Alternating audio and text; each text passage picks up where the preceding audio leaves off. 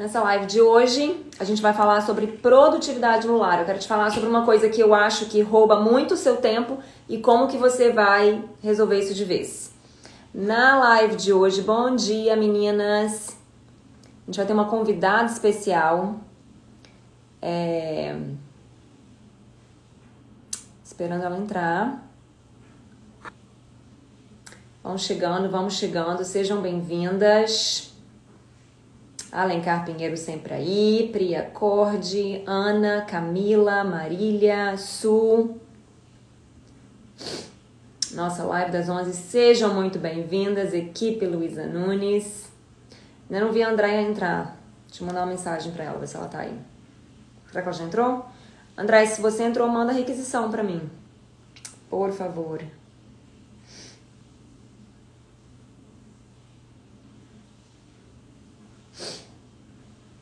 A Andréia chegou. Andréia, manda uma requisição aí quando você estiver pronta. Vamos começar.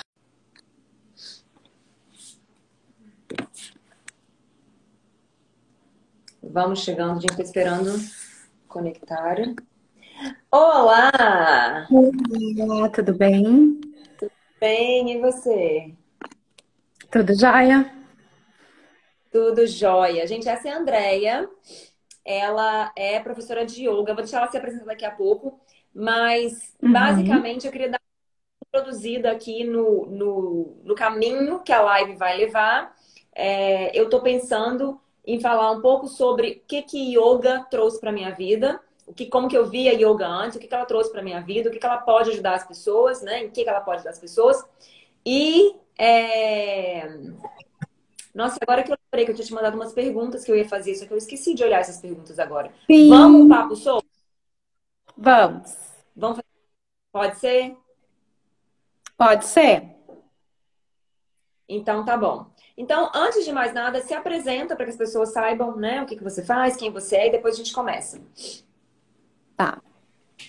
Bom, eu comecei a praticar yoga meio assim, sem querer, né?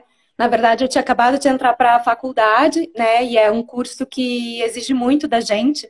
Na verdade, eu fazia dois cursos. Fazia faculdade durante o dia de Ciências Sociais, na Federal do Rio Grande do Sul, e à noite eu fazia um curso técnico em secretariado executivo. Então, foi muito puxado. E eu sempre gostei dessa coisa oriental, incenso, vela, né? Eu lá na minha adolescência eu tinha esse lado místico, digamos, bem forte. E aí o que aconteceu foi que eu sempre quis assim fazer yoga. E aí eu cheguei num momento que eu precisava relaxar, né? Precisava ter um momento mais leve no meu dia.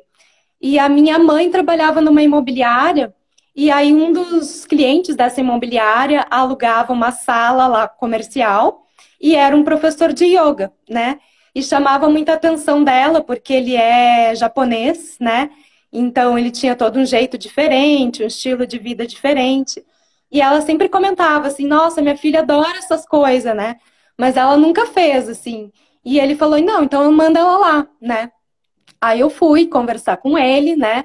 Ele me apresentou como é que eram as aulas, falou sobre um pouco da história dele, e eu fiquei encantada, né? Só que eu fui logo antecipando assim, que eu não tinha dinheiro para fazer, né?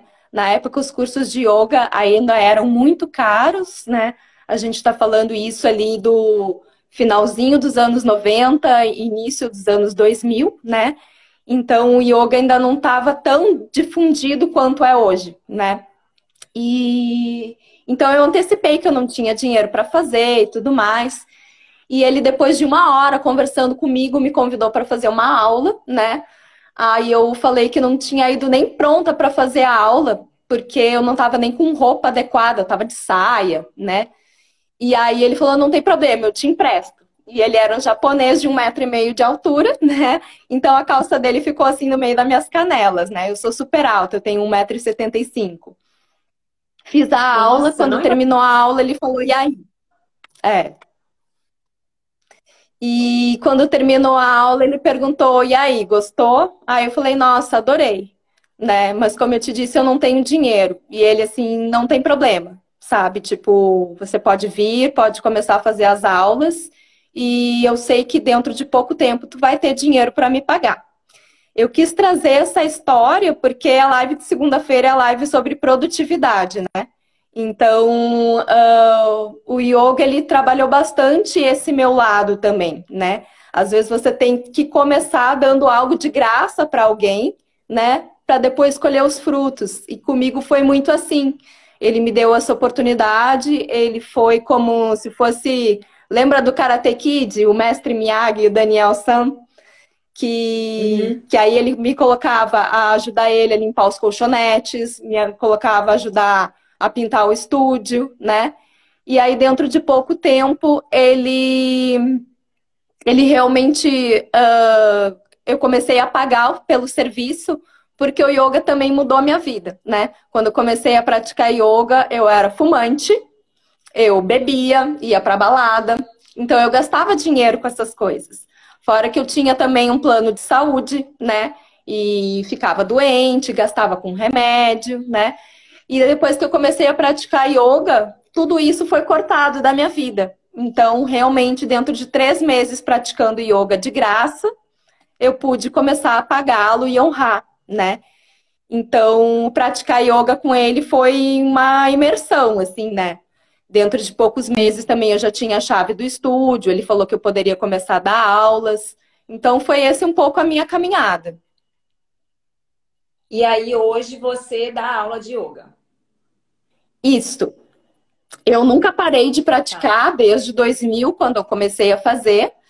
E logo no início ele me colocou como uma espécie de monitora dele, né? Quando toda vez que chegavam alunos novos, ele uh, me colocava para ajudar ensinar a respirar, se posicionar, né? Achar a melhor solução para algum asana. E me deu a chave do estúdio, falou que eu podia abrir uma turma. Só que eu não me sentia pronta ainda. Eu fui me sentir pronta quando eu fui, quando eu me mudei. Me mudei de Porto Alegre, fui morar em Brasília. E aí lá em Brasília surgiu a oportunidade de eu dar aula de yoga dentro da faculdade de dança lá de Brasília. E, e aí eu tive a necessidade de, de ter um certificado, né? Então ele me forneceu o certificado e eu comecei a dar aula lá. Só que depois eu voltei para Porto Alegre e aí em Porto Alegre eu nunca mais parei, assim. Virou parte da minha prática dar aulas. Bom, a minha história é um pouco diferente e eu sei que você tem bastante flexibilidade, né? Você é uhum. né, mais fica mais inclinada para essas áreas. Eu nunca fui assim. Eu sou aquela que eu não uhum. consigo, eu não, agora eu não sei se eu consigo, talvez eu até consiga, mas é, em pé, do, tentando dobrar assim aqui na, no quadril, eu não conseguia colocar a mão no chão. Flexão. A minha mão ia tipo, uhum. metade, metade ali do chão.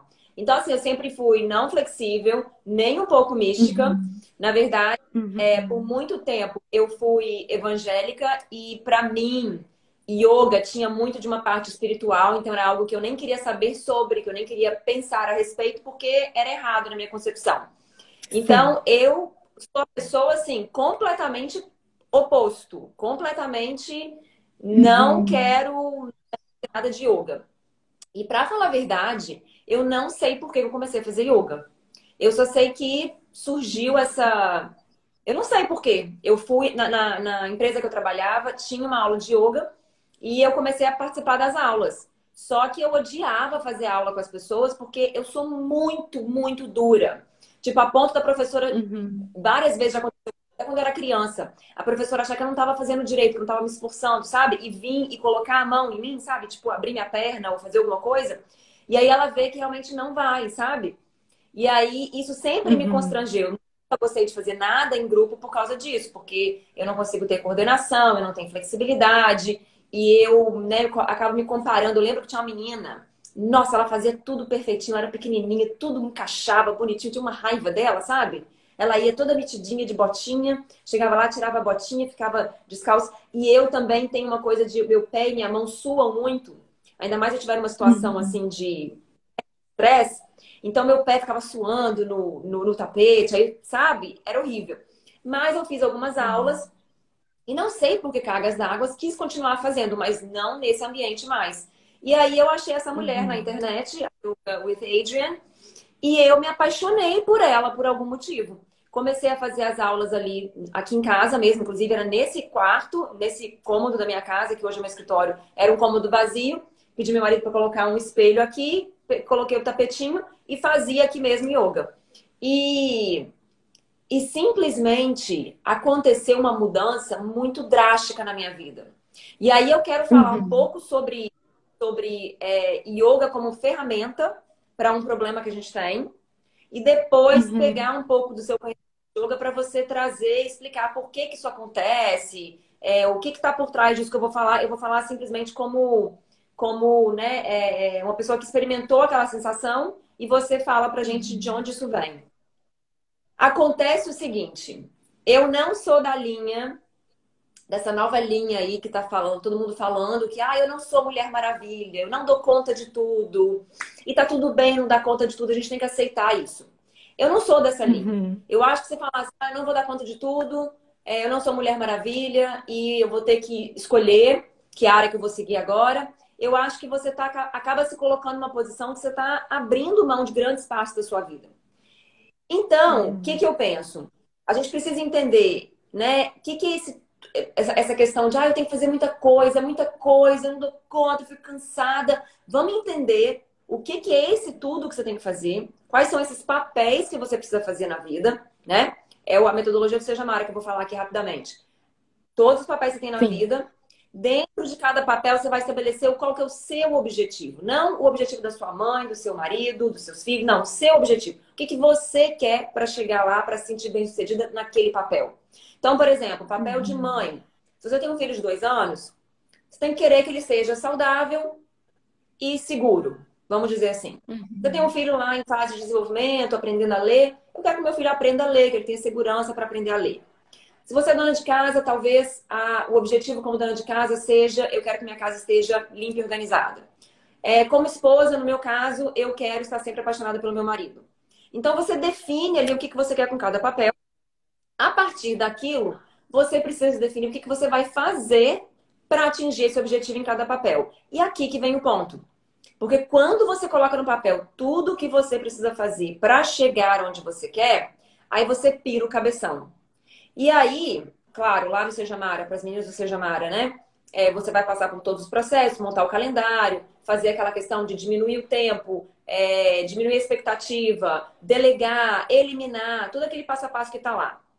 Mas o que acontece, eu acho que esse é um ponto muito importante, é que muitas vezes a gente acha que não tem tempo, a gente acha que não dá conta, mas existe uma coisa que está roubando o nosso tempo, que é a falta de uhum. foco e a incapacidade presença. de se concentrar. Presença. Exatamente, a falta de presença. Essa é uma palavra até melhor. Então, eu gostaria de sugerir para você que está aqui, se você não é aluna do Seja Mara, para quem já é aluna já fez esse exercício, mas se você não é aluna do Seja Mara, eu tenho do, duas coisinhas para chamar a sua atenção. Primeira coisa, não agora, mas depois, vai no seu celular, olha lá no seu, no, no, no seu, é, nas suas configurações, onde te mostra quanto tempo você passa no seu celular. Então, ali vai te dar já uma amostra do tanto de tempo que você tem, que você gasta e que você talvez nem sabe onde está indo. Então, assim, se você já me segue há um tempo, já usa o seu celular com consciência, pode estar ali 20 horas e não tem problema, porque você está fazendo isso conscientemente. Mas se você nunca parou para pensar nisso, você nem me conhecia, caiu aqui, está assistindo esse vídeo gravado há muito tempo, não sei, dá uma olhada lá, porque pode ser que você tenha uma mina de ouro e você não sabe. Só que você precisa de uma ferramenta para você se desvincular desse processo. Porque o motivo pelo qual você você gasta tanto tempo no celular é porque você provavelmente está fugindo de alguma coisa, você não se preparou e várias coisas que eu vou falar daqui a pouco. Mas está roubando o seu tempo. Um outro exercício que você pode fazer, só para você entender o que eu estou falando aqui agora, e talvez nem precise fazer o exercício, você vai clicar na mesma hora.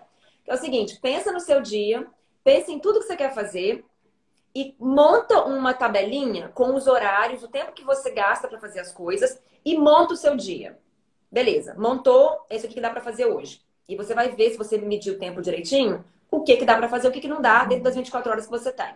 Beleza. Coloca esse papel de lado e vai viver o seu dia. Não segue ele, vai viver o seu dia.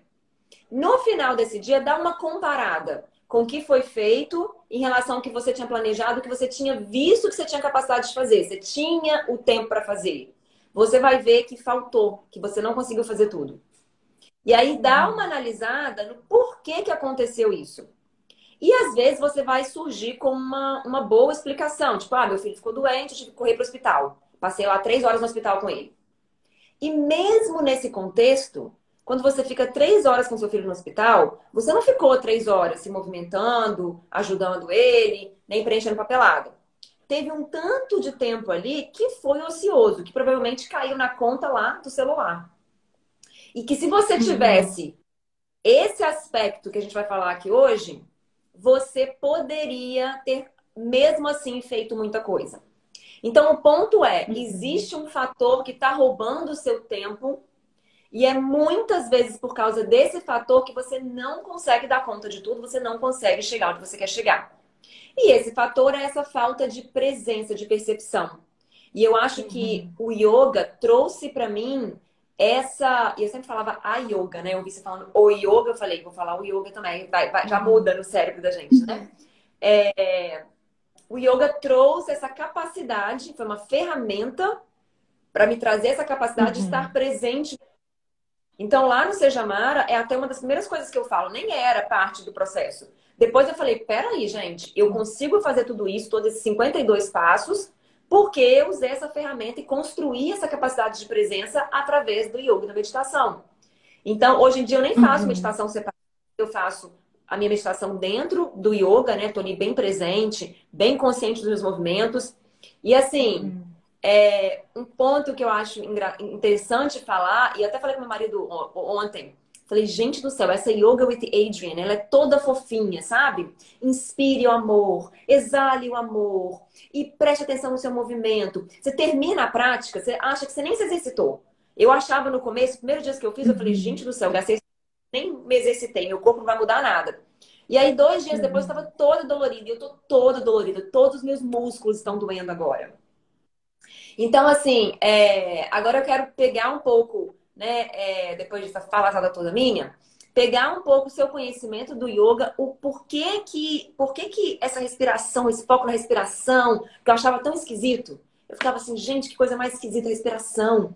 É, por que que isso traz essa, essa nossa capacidade de presença? Primeiro lugar, é o yoga ou a yoga? Fala pra gente. Uh, sim, aqui no Brasil, pelas regras do português, seria a yoga, né? E seria até com, com i, né? Pelas regras do português. Mas claro que hoje em dia já foi incorporado no, no português, na língua portuguesa, o uso do y, do w, né? Então a gente é tranquilo de escrever com W, eu com W, com Y, eu escrevo com Y, e eu uso o yoga porque no, na língua original, que seria lá o sânscrito, né? Uh, ele não tem diferenciação, ele seria como the do inglês, sabe? The, né? Então é um artigo uhum. que ele não, não, não tem feminino e masculino, né? E, então, só que no português se teve que fazer uma escolha, e pelas regras do português seria a yoga, né? Só que eu uso o yoga para tentar me aproximar um pouco mais dessa ideia original do sânscrito. Mas é uma Entendi. questão de escolha, nenhum dos dois está errado. Uhum. E falando sobre Entendi. a questão do yoga como ferramenta, né? muita gente fala assim que o yoga, ah, eu não consigo fazer yoga porque eu sou muito agitada, porque o yoga tem que ficar lá parado, meditando. E, né, e eu costumo sempre dizer, não, o yoga te dá aquilo que você precisa né? Essa é uma das máximas do yoga, né? Então, se a pessoa é muito agitada, ela vai fazer uma aula e vai sair daquela aula extremamente relaxada, mais zen, mais devagar. E ao contrário, eu sou uma pessoa que sou super calma, super devagar, e eu saio da aula de yoga totalmente energizada. Então, uma mesma aula com um grupo de 10 alunos, cada um vai sair da aula da forma como precisa, ela vai te dar aquilo que tu precisa, fazendo uma mesma prática. Por causa dessa respiração, dessa presença, desse olhar para dentro de si. Quando você olha para dentro de si, tu tá olhando pro teu corpo e o teu corpo tá, olha, ela olhou para mim, ela tá me ouvindo. Então, naquele momento, tu está propiciando para ele aquilo que ele precisa, aquele combustível. Seja né, ficar lá em cima ou se acalmar e ficar lá embaixo. E, e também a, a prática das posturas, como tu falou, a gente faz, parece que a gente não está fazendo nada. Mas ela está atuando não só no campo físico, né, como também nesse campo mental. Eu gosto muito do yoga como porque, hum, por exemplo, ao fazer posturas que trabalha a flexibilidade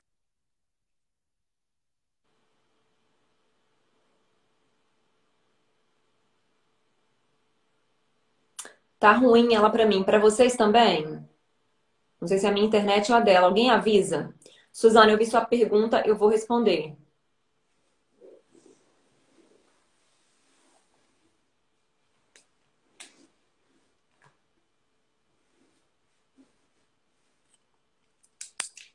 Só o meu que travou? É, eu tô vendo ali que então, travou. O meu? Agora eu não ah. sei se é o meu ou se é o seu. Alguém, por favor, avisa pra gente. Travou eu ela. Eu também não sei, porque eu tô sem o óculos, aí eu não enxergo nada.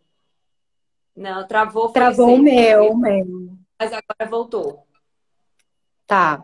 Então eu queria só voltar um pouco, já que travou, porque eu acho que eu falei uma coisa que é bem legal, né? Que é o yoga enquanto ferramenta, né? Ele vai trabalhar asanas de flexibilidade, de força, de equilíbrio e isso não é só no campo físico, mas também nesse campo mental, psíquico, né? Então, a pessoa fala assim: ah, a minha vida tá uma bagunça, eu tô toda desequilibrada, descompensada.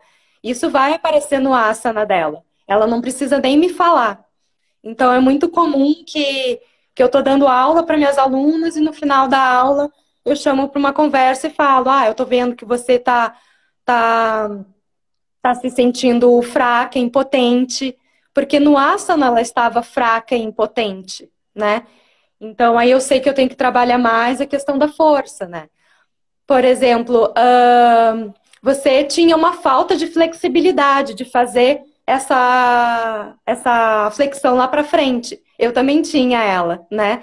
E eu fui entender isso quando eu comecei a, a ver que, que eu era muito cabeça dura, eu era muito teimosa, eu não era uma pessoa flexível.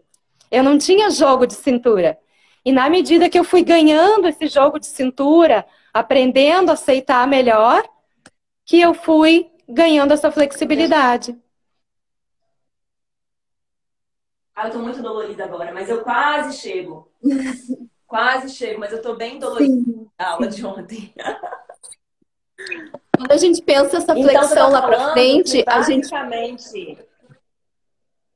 você está falando que basicamente é, a, a, postura que a gente tem no yoga é, é, é como é que se diz? A, a, postura que a gente tem em relação à vida, né, a nossa energia da vida e tudo mais, se reflete na postura do yoga. Por isso que, Exato. ao fazer o yoga, ao fazer o yoga, você começa a refletir. Melhor a, gente, eu acho muito lindo. Eu é. acho muito fantástico. E eu não acreditava em nada disso. Esse negócio de energia, esse negócio. E assim, eu não acredito que é uma. É, eu, Luísa, tá? Não acredito que seja uma energia, uma coisa assim, não. Eu acredito que realmente uhum. o nosso corpo é a nossa maneira de existir. É a nossa uhum. maneira de comparecer. Então, se eu tô dura no meu corpo, eu vou potencialmente levar isso para vida. E eu vi isso acontecendo comigo. Então, assim, a minha facilidade uhum. de mudança, de adaptabilidade, de flexibilidade, de força mesmo. Uhum. E eu acho que é importante você estar tá consciente disso. Tipo, eu vou estabelecer mais força aqui no meu braço, eu vou ver até onde eu consigo ir. Uhum. E isso, a Adrian, eu sinto que ela fez isso comigo, sabe? De eu conseguir transpor. Ela sempre fala, né? O que a gente está fazendo no tapete é uma uhum. prática e a gente vai levar isso para nossa vida. Até falei sobre isso na live de sábado uhum. do Seja Mara, que tudo é um teste, é uma prática. Na verdade, a palavra correta não é teste que eu usei lá, é prática. Então, é a prática do uhum. yoga, né? Da, da, de, de, de, você estar tá ali. E eu acho muito legal. Quando eu comecei a fazer, eu fiz aquela analogia né, que eu uso no Seja Mara, que é, é cada área da sua vida é um, uma parede né, na construção de uma casa. E, e quando eu tô de quatro, na posição de quatro, eu fico tá imaginando, eu fazia isso no começo, né? Cada é, braço, braço, outro perna, perna, uma área da minha vida, que são quatro. E aí, olha, uhum. eu achei muito interessante pensar que quando você levanta uma área, uma, um braço, está levantando uma área, está melhorando uma, as outras três têm que estar mais forte. Então, você está usando, uhum. tá, trabalhando na sua vida profissional. Você tem as outras áreas vão ter que ser mais fortes. Então, daí volto naquela minha, naquele ponto inicial, que não tem nada disso, de ai, eu não dou conta de tudo, ai, também não sou mulher maravilha. Tem que ser, tem que uhum. dar conta. Porque é o seu casamento, é os seus relacionamentos, é a sua vida financeira, é o seu emocional que vai fazer o seu profissional subir. E eu acho engraçado Sim. quando eu faço, eu fazia um exercício que eu estava levantando o meu braço e quem estava exercitando era a minha perna. Então, uhum. eu vejo isso nas áreas da nossa vida. Quando a gente está focado no profissional, quem está segurando as pontas é o outro. Agora, se você não tem força nas outras partes, aí tudo despenca. Aí seu, seu uhum. profissional também não consegue, né? Então, essa é a minha perspectiva. Sim. E eu fico muito empolgada de falar de yoga por causa disso. Eu acho que, assim, uhum trouxe uma transformação gigante para mim, essa questão dessa prática, de você ter paciência, a constância, que é tão difícil ter na hora que você está ferrada. Agora é muito fácil para eu chegar lá e fazer uma invertida, uma, né? Agora eu acho bonito até, fico mostrando e tudo mais. Mas, pô, levou um ano para eu poder né, chegar na força e na, e, na, e na confiança mental de achar que eu conseguia. Porque tá muito uhum. nisso também né? Às vezes, você já passou por isso, de você ver uma aluna que você vê se essa menina consegue e ela acha que não consegue? Uhum. Uma posição, alguma coisa, sabe? Uh, é, eu tenho assim vários exemplos de alunas minhas de superação, né? Eu acabo pegando muito público de mulheres. Uh, digo que a grande maioria são professoras então, um professor aqui no Brasil é mega estressado, né? Cheio de tensões, cheio de, de, de limitações, né? Já tive aluna que não conseguia sentar no chão, né? Então eu tinha que fazer a prática toda em pé. E aí, sei lá, acho que com um mês de aula ela já estava sentando no chão e fazendo. Então eu tenho depoimentos assim de, ah, eu vou na psicóloga, mas eu acho que o yoga me ajuda muito mais que a psicóloga. Na semana passada, eu até trouxe, teve uma aluna minha que ela tem um problema no ombro, e aí ela foi no fisiatra, e o fisiatra falou assim: Nossa, seu alongamento tá fantástico. E ela falou: Ah, é que eu faço yoga. E ele disse: Então não para, né? E uhum. o yoga uh, tem um grande mestre que é o Iyengar, que ele fala uma frase que eu gosto muito, que traz também essa ideia que, que você estava falando antes, né? De, de, desses pilares, assim, dessa base. Se você está fazendo um asana e está doendo uma parte do corpo, uma perna, um braço, você está fazendo errado. Porque o certo é doer tudo. E o que, que ele quer dizer com isso? Não é uma apologia à dor, mas é essa ideia da presença, né? Você tá com o braço lá para cima, você tem que estar tá com o braço tenso, esticado, né? Querendo tocar o céu, né? E, e você tem que estar tá toda, assim, desde o, da unha do pé até o fio do cabelo, tem que estar tá entregue no asana, né? Sentindo ele. Uh, com isso, a gente faz essa compensação para acabar não sobrecarregando uma, única perna ou um único braço, né? Isso que vai trazer o equilíbrio, uhum. mesmo que a postura não seja uma postura propriamente de equilíbrio, né? Para você ficar em pé, você uhum. tem que apoiar o seu peso nas duas pernas, né? Se você tira uma, a outra fica sobrecarregada. Então, é, é trazer isso, né? E trazer isso para a vida, principalmente. Aí só pontuando aquela parte do místico e tudo mais, porque lá no início eu era, né, assim, uh, também uh, sou cristã, né, e tudo mais. Tive uma passagem por, por dentro de igreja evangélica também muito forte. E, mas hoje em dia, e isso foi durante um tempo muito conflituoso para mim, porque a gente sabe que o yoga lá na sua raiz, lá na sua origem, que era um dos temas que a gente tinha selecionado lá naquele roteiro, é, ele tem a sua origem dentro do hinduísmo, né?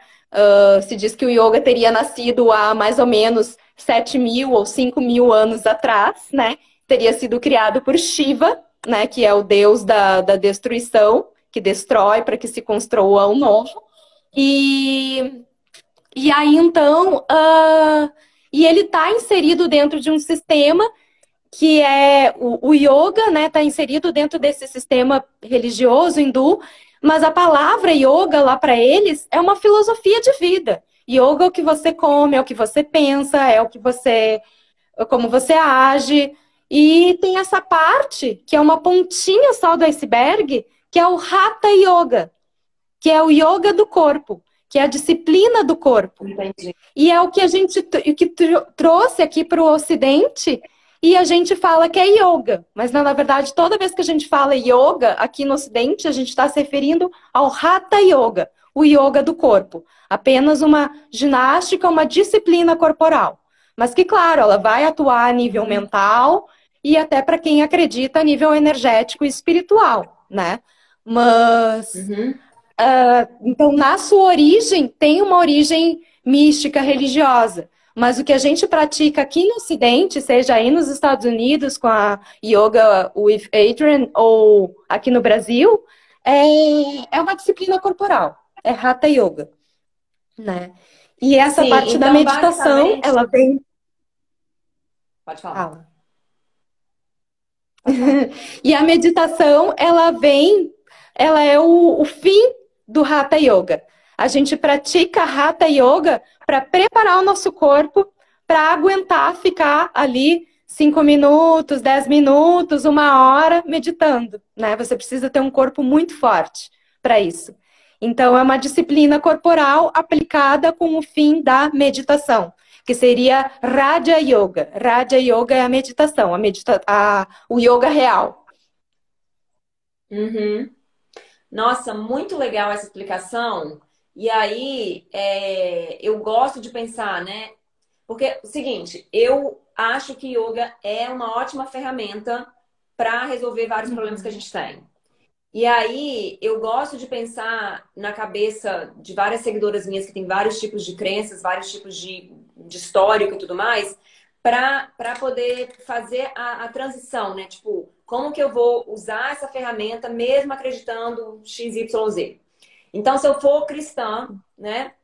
Eu acho, na mentalidade cristã, eu considero que o hinduísmo não é o correto, né? Então, como uhum. que eu, como cristã, considerando que o hinduísmo não é correto, posso pegar um pedaço dele e trazer e usar na minha vida como ferramenta? Você tem uma perspectiva sobre isso? Ou você quer que eu explano isso? O que, que você acha? Como que você fez essa, essa transição na sua cabeça?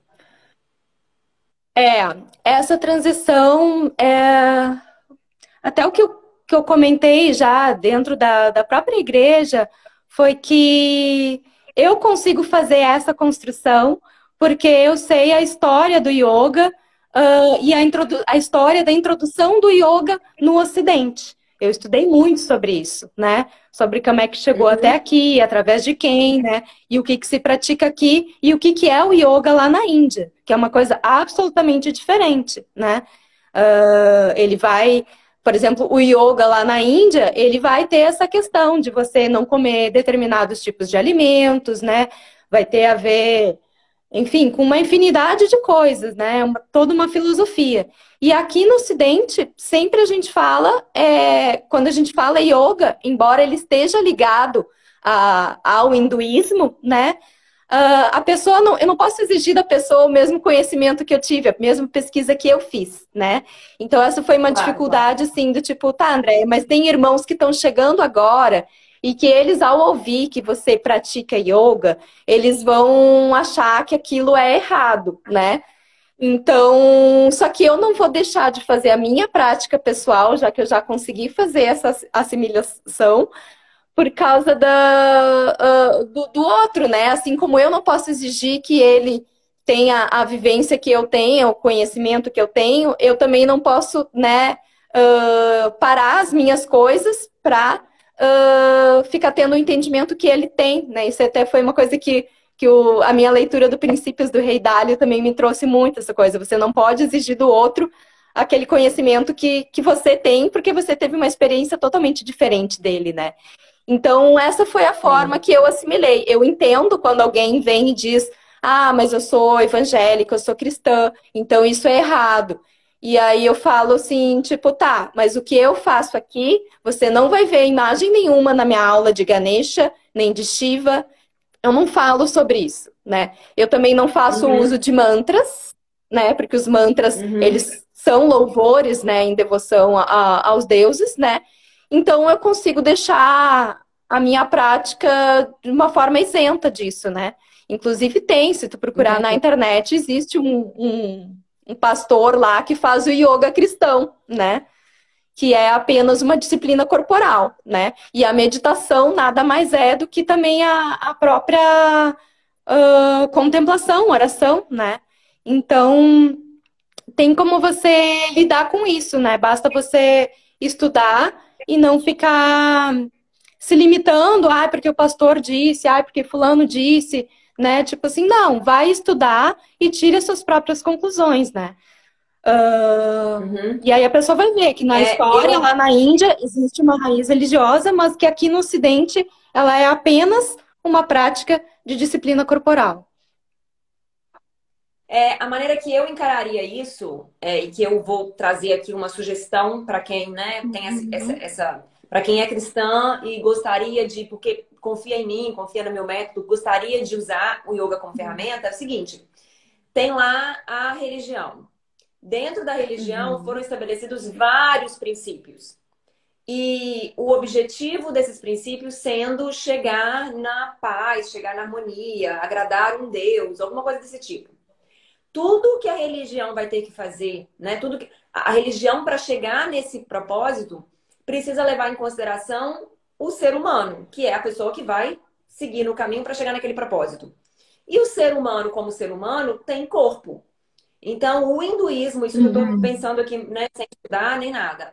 O hinduísmo, ele foi lá e olhou vários aspectos, provavelmente tem lá a sua divisão de como organizar a vida e tudo mais, né? Igual eu tenho a minha e tudo mais. Uhum. E um dos aspectos é o aspecto corporal. Então, como uhum. o cristão, ele também tem um corpo, né?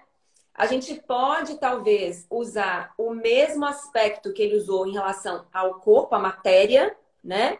Tirando, uhum. excluindo a parte que tem a parte mais mística, que faz uma, uma mistura ali do espiritual com o corpo. A gente poderia pegar só a parte que ele colocou do corpo e trazer pra gente, a menos que dentro da religião, dentro do que você está vivendo, do cristianismo, o que for, já tenha algo que seja tão eficiente quanto. O que, para o meu conhecimento, não existe. Para mim, a igreja católica, a igreja evangélica não criou uma coisa específica, né? De, de, uhum. de como você gerenciar o seu corpo para chegar no lugar que você quer chegar. Então, eu acho uhum. que vale, eu encararia dessa forma. Vale pegar, nunca entrando no aspecto espiritual da, do hinduísmo, porque não é o propósito, porque não é o que você acredita, né? Mas pegando apenas aquela parte ali corporal. Então, acho que é importante você entender que religiões, filosofias de vida e tudo mais, elas vão ter vários aspectos, né?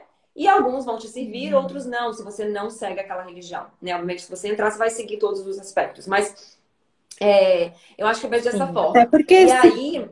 É... Pode falar.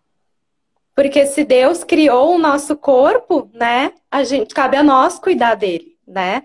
E uhum. se Deus criou a natureza, cabe a nós como filhos dele, né, cuidar dessa natureza. Isso é bíblico, tá lá na, na Bíblia escrito, né? E, e eu percebo muitas vezes que dentro do, do, do, mundo evangélico há um certo desleixo com relação ao corpo, né? Com relação à natureza, né? Eu tô sempre tentando trazer elementos como, tipo, o uso de, de, de copo, sabe? Usavam muito copo descartável. Eu ficava assim, meu Deus, gente, pelo amor de Deus, vamos cuidar do mundo, né? Que, que o Senhor uhum. criou, né? Então, é, é você levar as coisas é, pelo seu entendimento, né? Pelo aquilo que o teu coração tá te falando. Não porque alguém falou, porque pastor falou, porque né, o irmão falou, né? Então, uhum. é de você realmente e... baixar a cabeça e, e, e ter esse entendimento. Essa, construir isso daí. É, e o que eu queria passar aqui, né, sendo quem eu sou, tendo a perspectiva de vida que eu tenho, é que existe é, existe uma ligação não espiritual, completamente não uhum. espiritual, na minha opinião, entre o nosso corpo e a nossa atitude. Então, só voltando no que eu, tava, que eu falei, né, acho que eu vou falar a mesma coisa de novo, mas só para ficar bem claro isso, é... o nosso corpo é a nossa maneira de existir, a nossa maneira de comparecer, né? Então, a gente não vai comparecer no nosso casamento como mãe, como empresária, como funcionária, como nada, sem o nosso corpo. Então, a maneira como a gente move e assim, eu acho impressionante você ver. Claro que não é só isso, tá, gente? Isso aqui não é um truque mágico, é... não é uma coisa né, fora do normal. Mas é impressionante como que quando você quando você está se sentindo mal, você fica assim, né? Quando você está se sentindo é, desprotegido, insegura, você fecha aqui os ombros. E é difícil, se você estiver uhum. nessa, nessa situação na sua vida, você abrir o ombro. Abrir o braço, assim, a mão, ó. Faz aí exercício se você estiver me assistindo e puder. Abre a mão, assim. Olha como é que você fica vulnerável quando você estica os braços. Estou esticando meus braços, assim, abertos. Você fica muito vulnerável. Você fica numa situação assim, olha, qualquer pessoa que chegar aqui me der um soco aqui no meu, sabe, vai doer. Então, assim, é uma. uma e, ficar assim é muito mais confortável. Ficar assim é muito mais. Você se sente muito uhum. mais protegida, muito então, assim, quando você vai para o tapete do yoga e você faz as posturas, você abre, você começa a ver, e tem, e tem momentos que você pode até chegar a chorar, pode ficar até. É... Isso não tem nada espiritual, é, é sentimento mesmo, em decorrência do nosso pensamento, que vem muito em decorrência do nosso corpo. Então, eu acho que é, tanto os nossos sentimentos vão levar nossas posturas, mas existe isso que eu achei perfeito do yoga, que existe essa, essa, essa forma oposta de seguir. De você mudar a sua postura para começar a mudar seus sentimentos, autoconfiança, autoestima e medo uhum. e tudo mais. Então, acho muito legal. No Yoga with Adrian, ela sempre tem lá yoga para ansiedade, yoga para isso, yoga para aquilo. E ela faz as posturas que faz você meio que liberar isso. E aí, nesse contexto, uhum. É, e à medida que vocês foram fazendo perguntas aqui, eu fui vendo e fui anotando, depois a gente vai responder. Mas eu tenho uma pergunta minha mesmo, que é o seguinte: eu queria saber o que, que você pensa, o que, que você estudou, o que, que você sabe sobre o, a, Yoga with Adrian, ela fala muito do, do corpo energético. Então, quando ela fala, uhum. e só abrindo um parênteses, eu queria falar isso antes, eu acho muito legal quando você está em pé e aí você, igual você falou, né? Você coloca o seu peso nos seus dois pés. Quando você vai fazer uma uhum. pose, por exemplo, da árvore, né? Acho que chama árvore mesmo em português, né? Você levanta um pé. E aí, quando você levanta um pé, você tende a colocar o peso no outro, fazendo assim. Só que ela sempre lembra a gente de levantar, de, como se fosse uma força puxando assim para cima. É por isso que dói o corpo inteiro. Porque você está fazendo aquilo ali, você não está só uhum. naquela perna, você está puxando o seu corpo inteiro e a outra perna está fazendo pressão na outra perna, e a perna está fazendo pressão na outra perna. E na hora que você vê, você sai dali toda dolorida, né? Aquela coisa. Mas uhum. ela levanta assim e ela sempre fala: presta atenção para você ver que tem uma linha reta entre o topo da sua cabeça até o seu cox, né? Seu, no final do seu bumbum, tem ali um. E ela fala de um corpo energético, de você, né? O que, que você entende desse corpo energético? Conta para mim. É, como eu não trabalho, é, existe essa divisão, né? Lá no, no Oriente, uh, corpo, mente e espírito é uma mesma coisa. Por isso que o yoga para eles é corporal, é espiritual e é mental, psíquico, ah. tudo junto, né? Quando ele vem para o Ocidente, ele vira apenas uh, corpo e mente e há uma supressão do espírito, né? Porque aqui esse conceito ainda é uma coisa estranha para nós, esse corpo energético. Um, mas quando você está fazendo os asanas, o próprio nome do asana, ele já cria esse campo energético. Tu desse um ex excelente exemplo, que é a postura da árvore, né? Então você se coloca sobre uma perna, fazendo o tronco da árvore, e aí você imagina o seu pé, a raiz do teu pé tá agarrada ali no chão, nada te arranca daquele chão, né? E da cintura para cima você é a copa, você tem que ficar leve como a copa de uma árvore, né? E, e num campo energético você conseguiria até mesmo ver a árvore, né? Então essa coisa do, do nome das posturas do yoga tem uma história lá, né, no, no, nos mitos de criação, no hinduísmo, que seria Shiva, à medida que ele foi criando cada um dos animais, cada, cada animal virou um asana, né? Por isso que ele tem nome dos bichos. E que é e que é e, de, e ao fazer aquele asana te desperta toda a característica daquele animal. Por exemplo, a postura do gato, que é uma bem conhecida, né? Você está ali na postura uhum. de quatro apoios, aí você corcoveia bem as costas de e depois apoios. É assim que conversa, Luísa. Eu falei na postura É, para não falar nome feio, né? Para não falar nome feio, a gente diz nos quatro apoios. E apoios, então tá? você tá ali, você arqueia as costas e baixa, arqueia e baixa. O gato é um animal extremamente flexível. Extremamente flexível. Então, ao fazer a postura do gato, você incorpora aquele campo energético do animal gato, né? Você também vai ficar uhum. flexível fazendo aquilo, porque você está flexionando a sua coluna. Então, todo asana, ele tem um, um, um corpo físico, né? que é o seu corpo tentando imitar a postura de um animal ou uma ferramenta, alguma coisa criada pelo homem, como o arado, como a coroa, né? Ou então ele, ele vai atuar no campo mental, psíquico, né? Se é uma postura de flexibilidade, vai te trazer flexibilidade para a vida. Se é uma postura de equilíbrio, vai te trazer equilíbrio para a vida, força, vice-versa. E tem essa questão do campo energético, que pode ser tanto essa imagem mental que você forma ao fazer o asana e que ajuda muito a fazer ele. Porque você tá lá no asana, aí tipo, ah, faz a árvore, faz assim, faz assado. Não, seja uma árvore. E aí automaticamente uhum. você vira uma árvore, né? Você consegue ter aquela estabilidade que uma árvore tem, você começa a pensar nas características de uma árvore você sente aquela conexão com a terra, né? Porque teu pé tá ali agarrado no chão. Então, isso que seria esse campo energético que a, que a Adrian fala, né? E é, você realmente sente. Naquele momento você vira o animal ou a ferramenta que o asana se refere, né? Até por é, isso que eu gosto nas minhas aulas. Desculpa. Nas minhas aulas eu gosto muito de usar, porque tem os nomes em sânscrito, né? Como Surya Namaskar, Chandra Namaskar, Matsyasana. Só que é muito difícil, né? A gente não fica sem essa referência visual, né? Então eu gosto de usar ou postura da árvore, postura do gato, ou eu uso também muito a descrição física, como uma flexão para frente, flexão lateral, uma torção, né? Você pode uhum. É, Duas. Se você assiste, você já assistiu a Yoga with Adrian? Já assistiu ela alguma coisa? Eu, a partir de ti, eu, eu fiquei curiosa e fui assistir. Eu assisti algumas poucas coisas. Assim.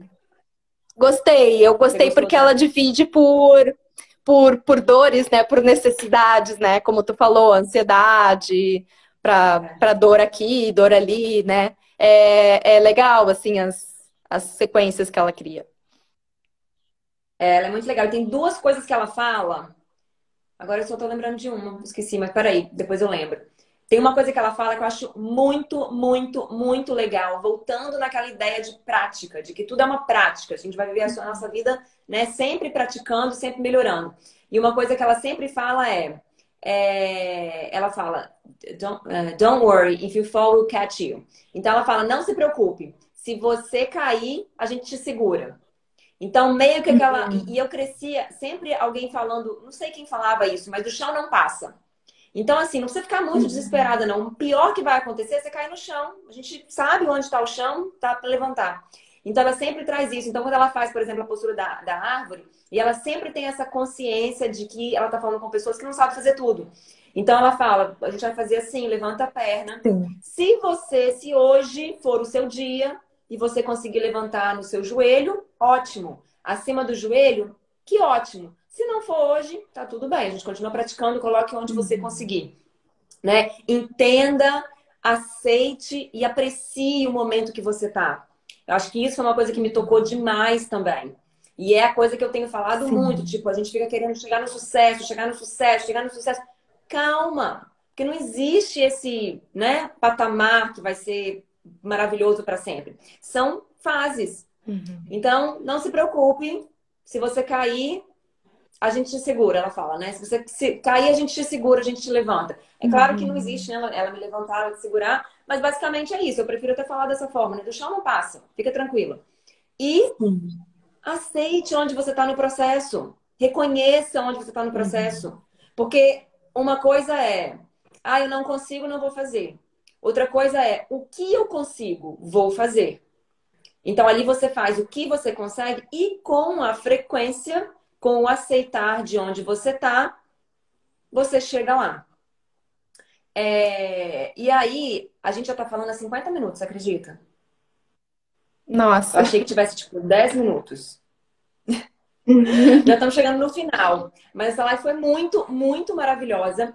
É... E eu quero responder algumas coisas que surgiram. Até surgiu uma outra, outra pergunta aqui. Primeira coisa, a primeira pergunta que surgiu há um tempão atrás foi: e se a gente faz tudo que está no calendário e não tem tempo para yoga? Aí, e isso aí, quem acho que perguntou foi uma aluna do Seja Mara. Primeira coisa, vou puxar a sua orelha, porque você não pode falar, não tenho tempo. Aula número 3, frase proibida. Uhum. Segunda coisa, a gente precisa entender é, um ponto até muito, muito importante na nossa vida, que é o que, que a gente ganha com aquilo que a gente está fazendo. Então, por exemplo, vou falar no assunto de, de dinheiro para ficar mais fácil de entender. Se eu posso, por exemplo, comprar uma mercadoria que custa dois reais, vender essa mercadoria por 10, existe uma outra mercadoria que eu posso comprar por 5 e vender por 10. Qual que eu vou comprar? A que custa 2, porque ela vai me render mais. Então, na nossa vida, no nosso tempo, a gente precisa ter o mesmo, a mesma linha de raciocínio, porque o nosso tempo é um recurso para construir a nossa vida.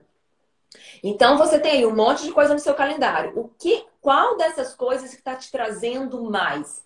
E às vezes a gente não percebe, eu estou aqui para te fazer atinar para isso, que o que o yoga vai trazer para você é muito superior ao que uma live com a Luísa vai te trazer, do que um estudar vai te trazer e assim por diante. Você precisa entender. Deixa eu dar só o meu exemplo, Luísa. Que todo mundo fica. Quem me conhece, assim, fica apavorado com a quantidade de coisas que eu já, já fiz, né? Eu tenho duas graduações, tenho um mestrado, tenho um pós-graduação e, enfim, já li uma infinidade, muitos, muitos, muitos livros, né? Tenho uma bagagem bem grande. Uh, sou formada em yoga, sou formada em pilates, sou formada em, em, dança, em dança do ventre, né? Comecei a fazer balé aos 30 anos de idade e cheguei às pontas, né? Que, e, enfim, fora trabalho, assim, sabe? Já fiz muita coisa, tipo, eu sou paralelamente a essa vida de instrutora de yoga, eu sou antropóloga, então eu sou consultora em meio ambiente e antropologia. Eu vou à aldeia indígena, fico 15 dias no meio dos índios, sabe? Tipo, escrevo uns relatórios que são calhamaço de 500 páginas, né? E tenho um filho, né? E todo mundo fica assim, nossa, de onde é que você tira tempo para fazer tudo isso, né? E aí a minha resposta é essa: yoga. Yoga. Sabe? Se eu não tivesse começado a praticar yoga em 2000, eu não teria feito, acho que nada do que eu consegui fazer até hoje, né? E a minha vida, assim, tem um salto de produtividade muito grande a partir dos meus 20 anos, quando eu comecei a praticar yoga. Hoje em dia eu tô com 41 é. e eu digo assim que eu só vivi a minha vida nos últimos 20 anos. Porque antes disso, eu não fazia nada. Nem estudar eu estudava, assim. É, eu não queria nada prática, nada. E na, e na prática, como que isso funciona? Funciona da seguinte forma. Você, igual o exemplo que eu citei antes você tem o, o seu dia todo preparado, seu filho fica doente, tem que ir para o hospital. Uma pessoa que não tem presença, que não tem foco, que não sabe lidar com as suas emoções, que não sabe usar a sua respiração para se guiar, usar o seu corpo para se guiar, ela vai passar três horas no hospital e vai perder esse tempo. Uma pessoa que tem concentração, que tem presença, que sabe usar a sua respiração para se acalmar, né, que é o yoga traz isso pra gente, você vai entender, olha, tá, beleza, horrível, meu filho tá passando mal, entendo. Médico, já, já viu, já, já busquei o remédio, já fiz. Agora eu vou olhar o que, que dá para fazer enquanto. Porque você tá lá com seu filho, ele tá recebendo remédio na veia, por exemplo. Se você não é praticante de yoga, se você não tem isso, você fica lá aflita. E esse tempo, ele vai no seu celular, ele vai no pensar nos problemas da vida, ele vai no fazer uma fofoca, entrar no WhatsApp, ele vai no ligar para alguém para jogar a conversa fora, porque você precisa esparecer, você precisa de um apoio, né? E é claro que a gente precisa de apoio, mas assim, vai muito além do que a gente precisa. Você fica lá e começa a falar da, da, da vida da, da, vizinha, do mas não sei o que, e, e começa aquela problemada toda. Enquanto que você tiver presença, você tá ali, resolveu o que precisa ser resolvido, deu uma ligada com uma pessoa que você considera, a pessoa te deu uma palavra de apoio, e você volta ali e vai fazer a sua leitura, vai fazer o seu trabalho na internet se você tiver, vai fazer o que der para fazer, né? Você já adianta a sua vida. Então eu acho que o yoga é um invest... em questão de tempo, né? É um investimento que você está fazendo. E não precisa fazer por muito tempo. Então, assim, eu não faço mais do que 20 minutos por dia. É claro que eu tenho certeza que meu corpo estaria uhum. melhor, minha mente estaria melhor se eu fizesse mais tempo, eu acho. O que, que você acha? Melhora se você fizer mais tempo, né? É, quanto é mais, mais melhor, né? Mas eu acho que vale mais melhor. a constância, né? Vale mais você fazer menos, mas ser constante, do que fazer uma vez na semana, uma hora. Então é preferível fazer Exatamente 20 minutos todos os dias mesmo. É. É, eu, me, eu me deixo uma margem de erro aí de um ou dois dias que pode acontecer alguma coisa e realmente eu não consegui fazer, acordei mais tarde, uhum. enrolei com meu marido, enrolei alguma coisa e não faço mas a minha, na minha cabeça é uma prática todos os dias. Só que um dia ou outro eu não faço. E eu faço 15, 20 minutos apenas. E às vezes uhum. não vou dar tempo de fazer nada, eu faço 5 minutos. Eu faço ali uma posição, coloco uma, uhum. faço uma prancha, faço um pouquinho, 5 minutos. Mas pelo menos eu cheguei uhum. no tapete, eu me coloquei naquela postura, me coloquei naquela posição. Então eu acho que essa questão de prioridade, né, de não dar tempo, é uma questão de você entender onde está indo o seu tempo. E como eu explico lá no Seja Mara, eu prefiro e eu recomendo que você diminua o tempo de todas as coisas que você faz do que que você pare de fazer alguma coisa. Então, se você tem, claro. eu sempre penso assim, eu tenho uma hora, eu tenho uma hora para me arrumar e para fazer yoga. Então eu faço menos maquiagem, eu me preocupo menos com meu cabelo, eu faço o cabelo mais mal feito, mas coloco a yoga ali e faço a yoga, entendeu? Então eu sempre uhum. diminuo o tempo é, em todas as coisas, em todos os aspectos. Eu prefiro fazer uma live com um pouquinho menos de tempo, né, se for necessário, e colocar o yoga do que tirar o yoga, entendeu? Então é mais ou menos essa ideia. Uma outra pergunta que surgiu aí, duas perguntas. Uma é rapidinho, eu acho, eu acho, e a outra é um pouquinho mais longa. Qual método de yoga que você é formada? Perguntaram aí. Eu sou formada em yoga integral, né? Que, que ele abrange todas as áreas, né? Ele pega essa parte devocional, essa parte uh, mais, mais espiritual, pega essa parte de mantras, mudras, a meditação, que é a parte de Raja Yoga, né? Só que o que eu trabalho hoje em dia nas minhas aulas é apenas o Hatha Yoga, que é o yoga corporal, né? Uh, o yoga integral é como a gente chama aqui no Ocidente o yoga tradicional hindu, né? Que ele abrange realmente todas essas áreas. Tipo, se alguém vier me perguntar sobre disciplina alimentar do, do, do yoga, eu sei. Eu aplico ela na minha vida? Não. Tipo, eu como carne, tá. já perdi aluno porque eu como carne, já perdi aluno porque eu tomo a minha cervejinha, sabe? Tipo, tem alguns alunos é. que procuram yoga e querem religião. Eles querem Sim. viver uhum. isso, né? Aí eu falo, olha, então procura outro lugar, posso até te recomendar algumas pessoas que eu conheço, né? Mas, tipo assim, eu trabalho Hatha Yoga, né? Entendi. Se eu vejo que o aluno está interessado, eu oriento ele, olha, pesquisa aqui, pesquisa cá, lê tal livro, né? Uh, mas eu trabalho é, é Hatha Yoga e a parte de meditação, que eu acho muito importante. Né? Agora, se a pessoa está buscando realmente um sistema religioso, aí eu não, não, não ofereço aulas desse sistema, mas tá. conheço ah. e sei. Beleza. Uma outra pergunta que surgiu, que eu vou responder daqui a pouco, é, é... Yoga tem a ver com emagrecimento. Mas antes disso, qual que é a relação, né? Yoga e emagrecimento, se emagrece. Se yoga emagrece ou não emagrece. Mas antes disso, a Amada perguntou: quanto tempo é indicado por dia?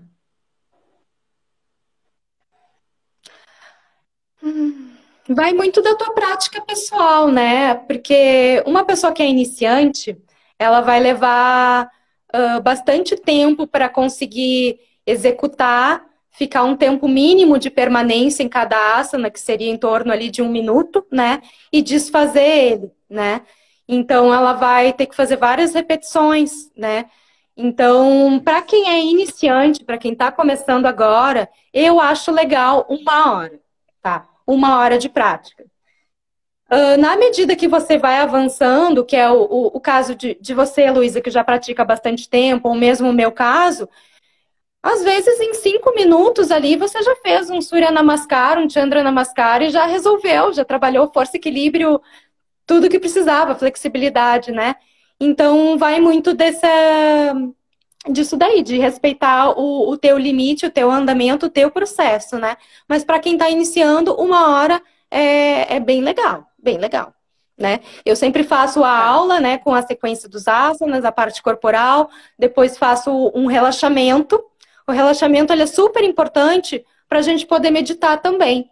Porque não adianta você estar tá lá com a cabeça uhum. mil pensando num monte de coisa, você não vai conseguir meditar, né? Então, primeiro eu ensino as pessoas a relaxar, a conseguir relaxar. E aí depois você entra na meditação. E meditação, gente, nossa, para quem está começando, um minuto. Um minuto que você uhum. para uhum. ali, fecha os olhos, desliga o celular e fica naquele diálogo interior, prestando atenção na sua respiração, nossa, fazer isso todos os dias, um minuto, já é uma baita diferença. Uhum. Antes de falar do emagrecimento, surgiu uma outra pergunta. É... Primeiro, vamos, vamos ver aqui. Teria como definir a prática de yoga em uma frase?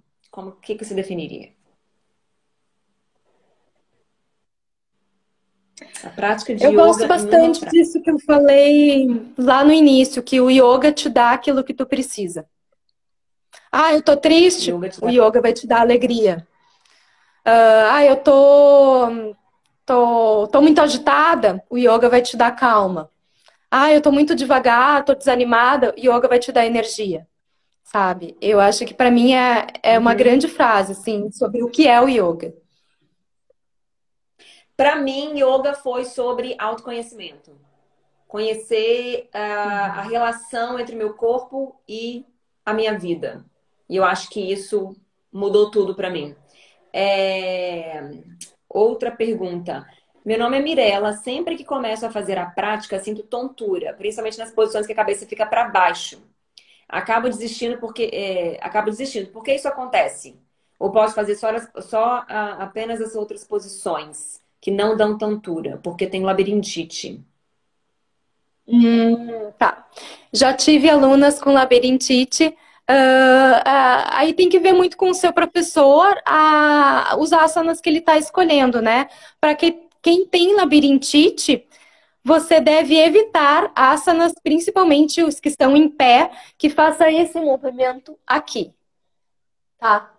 Tu tá. faz isso daqui, tu cai na hora, né? E pelo contrário, tu tem que treinar movimentos de cabeça, mas de uma forma segura.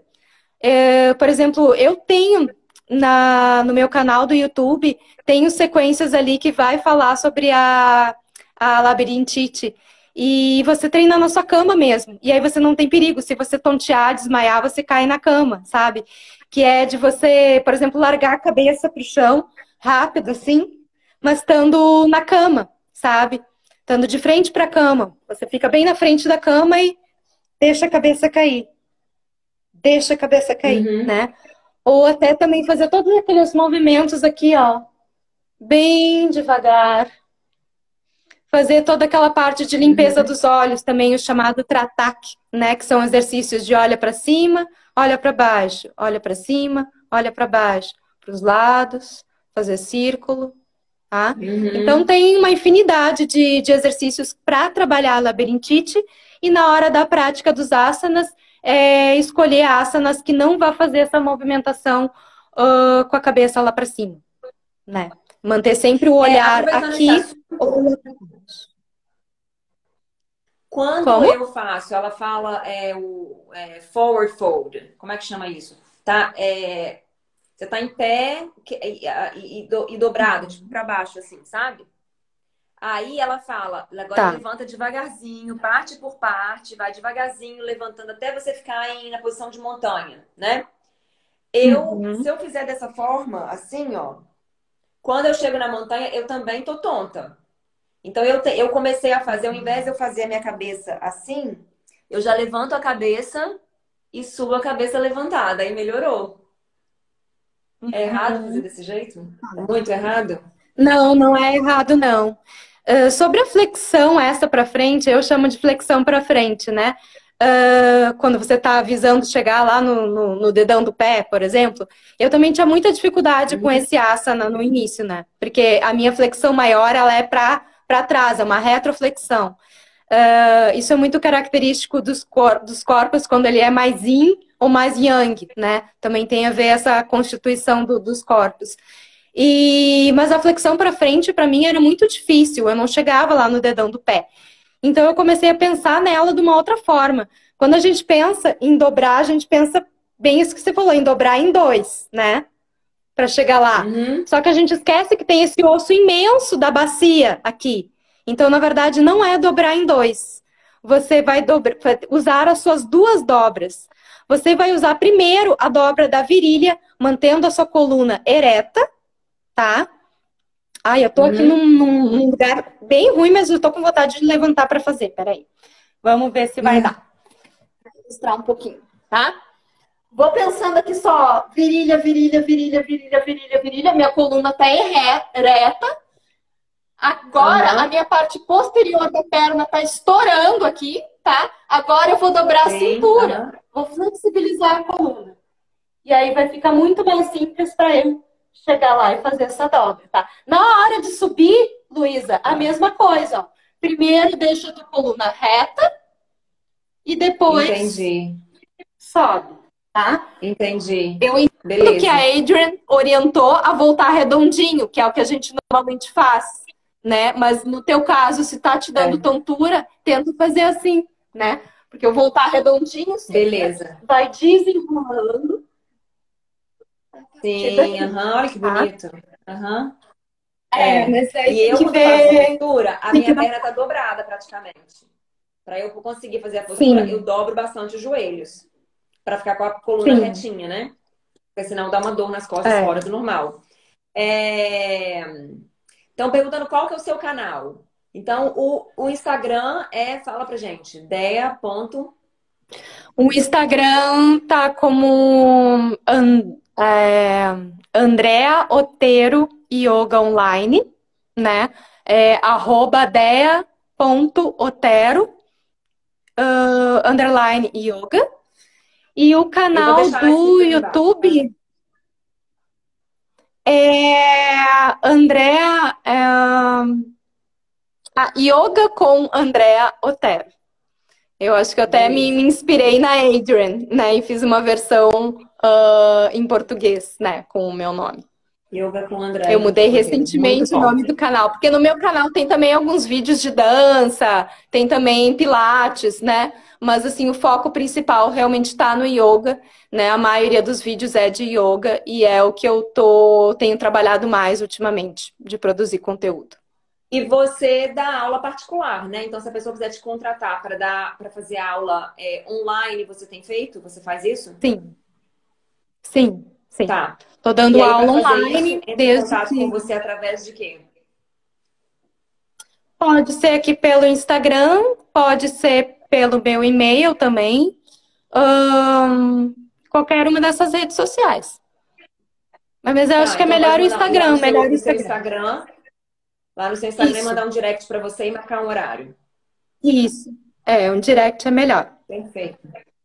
Aí eu faço Perfeito. ou como legal. aula gravada, ou então marco um horário e eu faço aula ao vivo mesmo, através de, de vídeo chamada aí.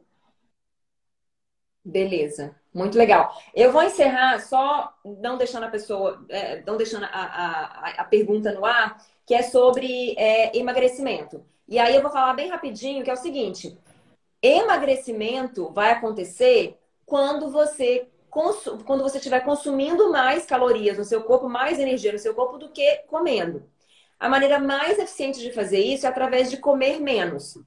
Então, O yoga queima caloria, com certeza, tonifica os seus músculos, com certeza, mas o gasto energético ali, ainda mais se for, né, igual eu faço. O que eu faço eu nem considero como gasto energético. Eu faço 20 minutos, só ficando em umas posições, mais no sentido de meditação, de consciência corporal, de tonificação de força, do que de. Eu nem suo, por exemplo.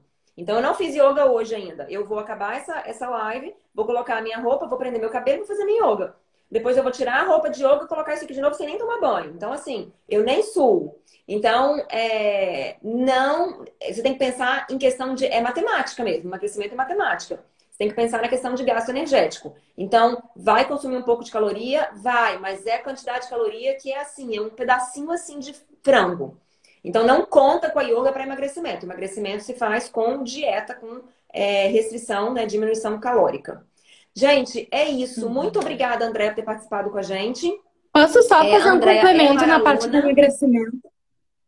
Pode fazer, com certeza. Não só na parte do emagrecimento, porque o yoga, por ele atuar também nessa parte mental, ele vai influenciar nas tuas escolhas. Eu já tive aluna bem gordinha e que se atirava no buffet, assim, nas frituras e tal. Depois começou a praticar yoga, ela se estranhou quando chegou no buffet e começou a apetecer mais as frutas, sabe? O corpo dela começou a pedir aquilo que ela precisava, que era emagrecer. Então, ele, Muito por bom. trabalhar na parte física, vai ter um pequeno gasto ali, né? Mas ele vai também atuar a nível mental nas suas escolhas e você naturalmente, sem ninguém mandar, vai começar a escolher coisas mais saudáveis. Eu parei, comecei a praticar yoga, eu era fumante. Meu professor nunca falou pare de fumar. E aí, ao longo da prática, eu olhei para o cigarro uma vez e, tipo, ah, não preciso mais disso. Não precisei de adesivo, não precisei de remédio, não precisei de nada, nem de terapia para isso. Então, o yoga Perfeito. te dá Ótimo aquilo ponto. que tu precisa. É. É verdade. O yoga Ótimo te dá ponto. aquilo que tu precisa. Muito bom, muito obrigada. Eu acho que essa live foi muito, muito para mim. Eu, eu adorei, adorei aprender várias coisas. é, vou deixar o Instagram da Andréia aqui embaixo para vocês acompanharem e perguntarem. Vai lá e pergunta para ela. Tem umas perguntas aqui que não foram respondidas. Vai lá e pergunta para ela. Ela faz uns vídeos lá para te mostrar, para te responder. Tá bom? Obrigada e até amanhã, gente. Tchau, tchau. Obrigada. Tchau. Namastê. Tchau. Namaskar